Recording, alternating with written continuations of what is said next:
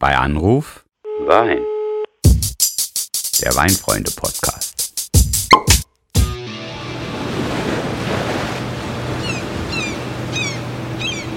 Ich grüße euch, liebe Weinfreunde. Mein Name ist Tobias. Willkommen bei Anruf Wein. Ich bin derzeit im Sommerurlaub mit der Familie und der liebe Michael musste leider zu Hause bleiben. Eine gute Gelegenheit, mit ihm zum Thema Urlaub und Wein zu telefonieren. Denn Strand oder Pool sind zwar beliebte Orte der Entspannung, doch ist der Besuch eines Weinguts eine besonders genuss- und lehrreiche Erfahrung. Und häufig wissen Urlauber gar nicht, dass sie sich inmitten oder in der Nähe eines Anbaugebiets aufhalten. Damit das nicht passiert, haben wir einige Tipps für euch parat. Passend zum Thema gibt es heute ein sommerliches Rosé-Paket zu gewinnen. Also, bleibt mal dran, ich rufe den mal an.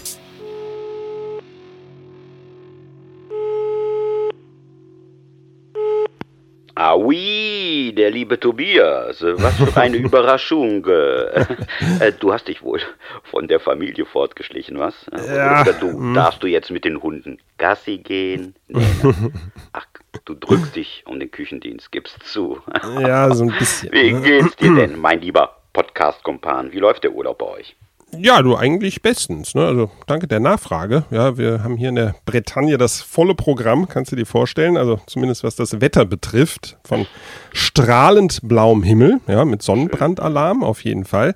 Äh, aber auch äh, Weltuntergangsstimmung mit Regenguss ist keine Seltenheit. Also uns wird nicht langweilig, könnte man sagen. Aber äh, was gibt's denn aus der Heimat zu berichten? Tja, pff, eigentlich äh, könnten wir jetzt mit einem Glas Frühburgunder von der A anstoßen, denn das kann ich jetzt schon mal vermelden. Äh, auch zu dieser Folge haben wir wieder zahlreiche Mails und Feedbacks erhalten. Ganz toll. Aber jetzt müssen wir uns mal dem heutigen Thema widmen, nämlich der glückseligen Cuvée aus Urlaub und Wein, aus Zeit voller Muße und der Lust auf Genuss und besondere Momente. Ah, Das klingt ja jetzt fast schon so blumig wie bei dir immer, Michael, aber egal. Ähm, ne, es geht um Wein und Weinregionen, die oft viel näher am Urlaubsgebiet liegen, als man so denkt. Ja, also die Beispiele sind da ja zahlreich, wo man diese Konstellation findet. Ich denke da spontan eigentlich immer an. An die AOP Bretagne, Ja, sehr die witzig. nordwestlichste Appellation des großen Weinlands Ja, Frankreich. ja. Hm? Berühmt und gerühmt für seine Weine. Ja, ja, mach du dich mal lustig, ne? Schön wär's. Nix ist hier mit Weinbau, ja. Äh, aber beim Begriff nordwestlich ähm, erinnerst du mich äh, jetzt noch an einen echten Fauxpas, der mir in der Sauvignon Blanc Folge passiert ist. Da erzähle ich an einer Stelle nämlich vollkommenen Humbug, ja. Die Loire sei das östlichste Anbaugebiet Frankreichs. So, so ein Quatsch, ja. Also keine Ahnung, wie ich da drauf gekommen bin. Denn da hätte spätestens das 500 Kilometer östlicher gelegene Elsass etwas dagegen. Ne? Also du siehst, auch ich bin nicht unfehlbar. Aber ja, äh, zurück zu meinem Urlaub, ja, äh, muss ich dir jetzt auch verraten. Ich habe nämlich äh, so eine Art Weinregion Hausverbot von meiner Familie auferlegt bekommen. Ja.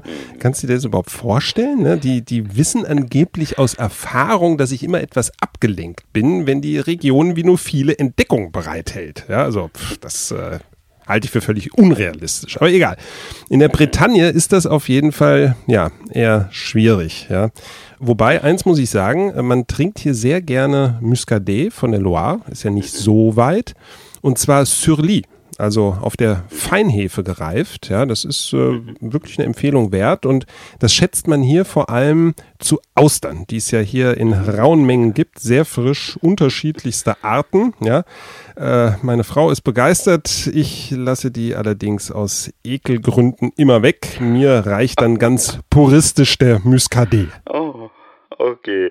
Der Weinlakai, kein Austern-Fan und dann in die Bretagne Ja, ja. der Frau gefällt's. Ich Mhm. weiß dann, wie das bei euch in der Familie läuft. Also mein Mitleid kann ja nur immer größer werden. Ja, danke Ganz schön. im Ernst, ne? So ein Urlaub ist ja tatsächlich einfach eine tolle Gelegenheit, ne? Mehr über die Weine einer Region, über die ganz besonderen Rebsorten, die typischen Rebsorten dort zu erfahren oder auch über besondere Kniffe bei der Weinerzeugung. Ähm, also, ne, man muss sich das ja nur mal so vor Augen führen. Wer zum Beispiel im Südwesten Frankreichs am Atlantik bei Arcachon Urlaub macht, nicht in der Bretagne, bei Arcachon, ja, befindet sich nur 50 Kilometer, würde ich sagen, vom Medoc entfernt. Ja? Und da gibt es die weltberühmten Chateaus. Mhm. Muss man sich doch anschauen. Ne? Oder wen es an die Küstenorte von Costa Brava und Costa Dorada zieht, ist quasi in der Heimat der besten spanischen Cavas angekommen. Ist doch auch ein Ding, oder? Allerdings. Denk nur an Italien mit der Toskana und Apulien, mit Sizilien, der, der, der ganzen Adriaküste, Venetiens. Also da kann ich dir gleich einen ganzen Reiseführer mit Top-Destinationen aufmachen. Ja, ja, ich glaube, du willst mich nur vollends in Trauer stürzen, mich sozusagen zum Weinen bringen, ja. aber nein, nein, aber tr trotzdem oder gerade deswegen bin ich ja bei deiner Idee voll dabei. Ne? Man hat den Pool oder den Strand ja auch mal satt und dann ist natürlich so ein Besuch von Weingütern und der traditionellen Weinorte genau das Richtige. Ne? Zumal ja viele Weinregionen mit Museen, mit speziellen Wander- und Ausflugsrouten ne, und im, im Herbst auch mit traditionellen Weinfesten locken. Ne? Ich erinnere mich da an einen Ausflug ins Piemont. Da war dann Weinfest in dem Örtchen Barbaresco, das kennt man ja. Und zeitgleich fand dann in Alba auch noch sozusagen die Jahrgangspräsentation der Trüffelernte statt, ja, und diese Kombination, schon, ja. ja, ja, das, das äh, lohnt immer. Und wenn ich jetzt auch mal an unsere gemeinsamen Ausflüge denke, ne, da war es ja dann teils äh, auch richtig heiß, ne, und man ist da durch die Weinberge mhm. gestapft dann aber halt eben auch runter in den Keller, ne? gerade so in die, ja. in die Fasskeller. Und da herrscht ja dann wirklich ein sehr kühlendes und frisches Klima. Ja, das äh, gibt also dann wirklich äh, ein bisschen Abkühlung auch im Sommerurlaub. Äh, das kriegt man dann sogar auch der Familie und den Kindern äh, immer ganz gut verkauft. Also hat bei mir auf jeden Fall früher immer ganz gut geklappt. Ja, einmal in die Kältekammer, gute Idee. Nee, äh, stimmt, aber nicht zu lange. Man kann sich dann auch unterkühlen, das muss man ja auch sagen. Das ist auch schon passiert. ja. ähm, aber toll, ne? Äh, du gibst jetzt den Reiseführer, habe ich jetzt an der Stelle nicht erwartet. Ähm, also, Herr Bädecker Weinlakai, dann äh, hilf uns doch mal bitte. Wie informieren wir uns denn eigentlich am besten über eine Weinregion? Mhm. Also, da gibt es ja zum einen schon mal ganz oft die Hürde zu nehmen, dass der Name der Weinregion nicht übereinstimmt mit der geografischen Bezeichnung, sage ich jetzt mal, die uns als Urlaubsdestination bekannt ist. Ja, das stimmt. Also, wusstest du, wie nah das Priorat ist, wenn du an der Costa Dorada gebucht hast? Mhm. Ja, oder denk nur mal an die Edelappellation im Languedoc. Die sind alle von der Mittelmeerküste, nicht weit entfernt, heißen dann aber Fitou, Corbière, La Clappe, Minervois oder wie auch immer. Ja, das stimmt, das stimmt. Aber ich glaube, das ist gar nicht so tragisch. Ne? Also ein Reiseführer, der was auf sich hält, sollte eigentlich so Informationen parat haben. Ja? Und ansonsten, und das wäre ja jetzt eigentlich dein Einsatz, äh, gibt es dazu ja auch viele Beiträge in eurem Weinfreunde-Magazin. Da habt ihr sogar etwas über besonders schöne Weingüter in Deutschland geschrieben, ähm, aber auch für Leute, die in die Ferne schweifen, etwas zu Weingütern im benachbarten Ausland oder sogar in Übersee. Ja, das, das hilft dann auch. Das ist zumindest eine Möglichkeit, an so Informationen zu gelangen. Und hättest du nicht gedacht, ne, dass ich dir da so auf die Finger schaue, was? Ja, ne? ja, Respekt, Respekt. Ja, ja, aber man kann es ja sogar noch pragmatischer angehen. Ne? Also wenn man einmal die Weinregion kennt, kann man sich ja auch bereits zu Hause äh, sozusagen glasweise mit dem Urlaubsziel bekannt machen. Ja? Und da kann man ja auch mal im Weinfreunde-Shop einfach nach Regionen filtern, einfach so als Inspirationsquelle. Und ja, das ist ein ganz einfacher Tipp. Ja, und äh, wenn man dann einmal vor Ort ist, äh, empfehle ich immer die Gastronomie. Einfach mal in die Restaurants gehen, die einfach eine gute Weinkarte haben und da drauf schauen. Ne, die haben mhm. dann eben oft auch regionale Highlights im Angebot, auf ja. die sie stolz sind. Oder man besucht einfach mal eine Weinbar, gibt es ja jetzt auch immer öfters. Und nicht zuletzt mhm. Weinläden sind auch nochmal interessanter. Sitzen ja sozusagen auch Profis drin.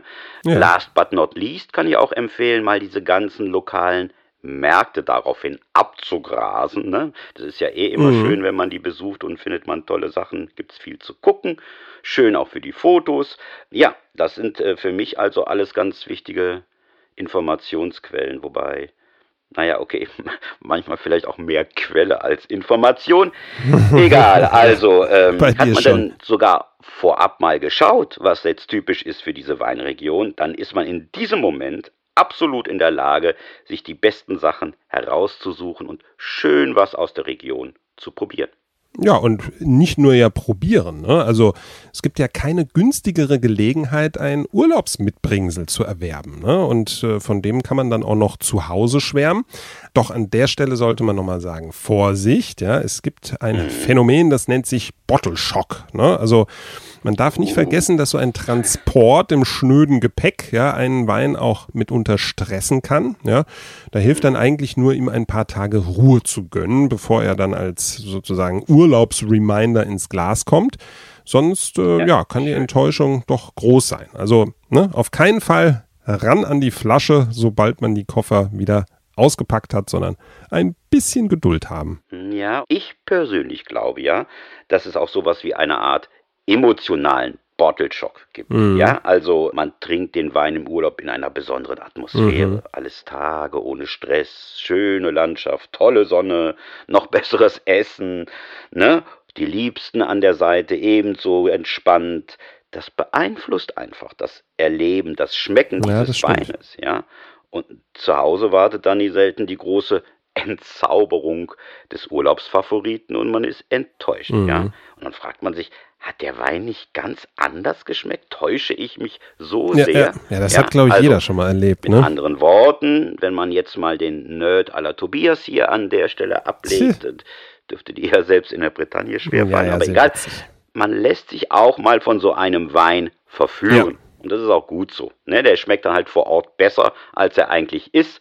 Und das ist dann auch ein schönes Urlaubskapitel. Gehört das? Ja, das stimmt. Aber was heißt hier eigentlich den Nerd ablegen? Ja, das ist mein Respekt ja. vor Wein, dass ich einfach nicht anders kann, ja, als ja. immer ernst zu schmecken und das eben sogar im Urlaub. Aber ich glaube, wir verlieren uns gerade zu sehr in Liebhaberei. Mhm. Lass es uns jetzt nochmal praktisch angehen. Ähm, du hast gerade von besonderen Routen gesprochen und uns den Besuch von Weingütern wärmstens ans Herz gelegt. Ich habe äh, erzählt, wie man sich auch vorab vielleicht informieren kann. Ähm, Weinfreunde Magazin, der Shop war ein Stichwort.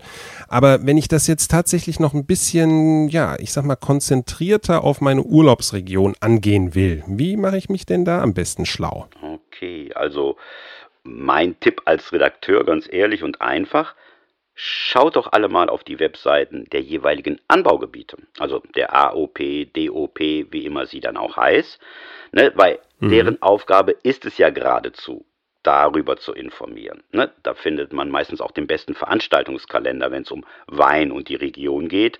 Ein Verzeichnis mhm. der Weingüter so und so, die sind ja dort alle organisiert. Aber es gibt auch ganz oft dann nochmal Dinge wie Wanderwege, Fahrradtouren, kleine Rundreisen mit dem Auto oder mhm. das Museum, von dem du gerade gesprochen hast. Alternativ kann man auch auf die Webseiten der Tourismusverbände natürlich schauen. Mhm. Doch meine Erfahrung sagt mir, fangt mit den offiziellen Seiten der Anbaugebiete an. Die sind meistens auch mehrsprachig angelegt, da findet man sich gut zurecht und äh, da hat man quasi seine Weininformation auch aus erster Hand. Ja, absolut. Das ist ein guter Hinweis, denn auf diesen Webseiten gibt es auch immer mehr zu den Rebsorten und den geologischen Verhältnissen der Region. Ne? Also da kann jeder auch so ein bisschen dosieren, wie weit er dann eigentlich in die Thematik einsteigen will, ja, auch zu mhm. Weintradition und zu der Kultur dahinter. Ne? Und äh, naja, wer es dann äh, noch deutlich nerdiger haben will, der kann sich natürlich auch einen Weinführer besorgen, der die Weinregion dann en Detail bespricht. Ähm, aber ja, damit äh, verlassen wir vielleicht wieder die Wohlfühlzone der Urlaubsaktivitäten. Da wird es dann schon wieder ja ein bisschen zu lehrreich unter Umständen. Aber ich muss jetzt noch mal was loswerden, ne? weil du eben schon wieder AOP und DOP gesagt hast. Mhm. Früher hieß das in Frankreich AOC und in Spanien mhm. DOC und diese Bezeichnungen dürfen auch heute noch benutzt werden. Also die sind wahrscheinlich vielen Zuhörerinnen und Zuhörern noch viel geläufiger als das mit dem P. Man muss sich aber gar nicht verwirren lassen, denn dieses Contrôlé, ne, das für das C steht, ist eigentlich nur durch ein Protégé ersetzt worden, meint letztlich aber das Gleiche. Ne, das ist einfach eine geschützte Herkunftsbezeichnung.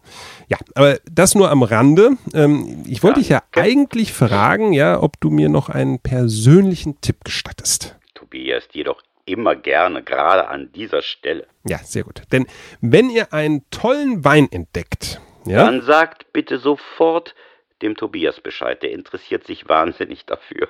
Quatsch. Also ist ja Quatsch. Nein, macht einfach ein Foto vom Etikett. Ja, am besten inklusive Jahrgang.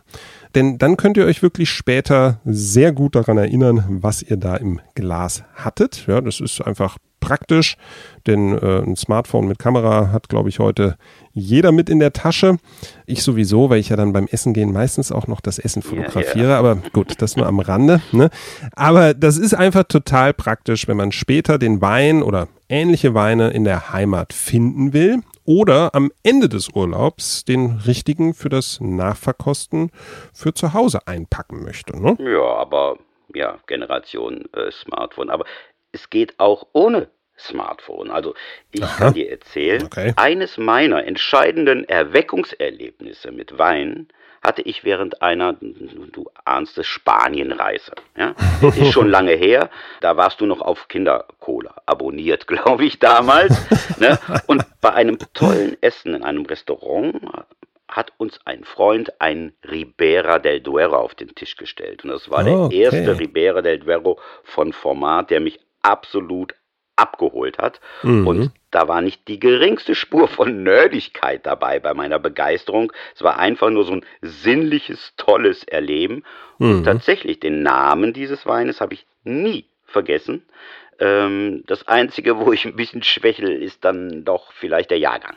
Ja, wahrscheinlich äh, fing der mit einer 18 an, aber naja, äh, ist ja auch egal, du äh, schwächelst ja auch meistens nicht nur beim Jahrgang, aber egal, ähm, es sei dir verziehen, trotz Kindercola.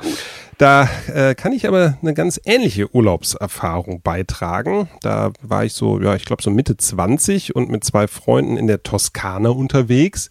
Und bei einer kleinen Wanderung durch die sanften Hügel sind wir auf ein kleines, wirklich sehr gut verstecktes Weingut gestoßen. Äh, natürlich haben wir direkt ein paar Weine probiert. Ja, der Winzer da war, glaube ich, recht froh, dass mal jemand äh, vorbeikommt. Und ich kann mich noch heute an meinen Favoriten erinnern.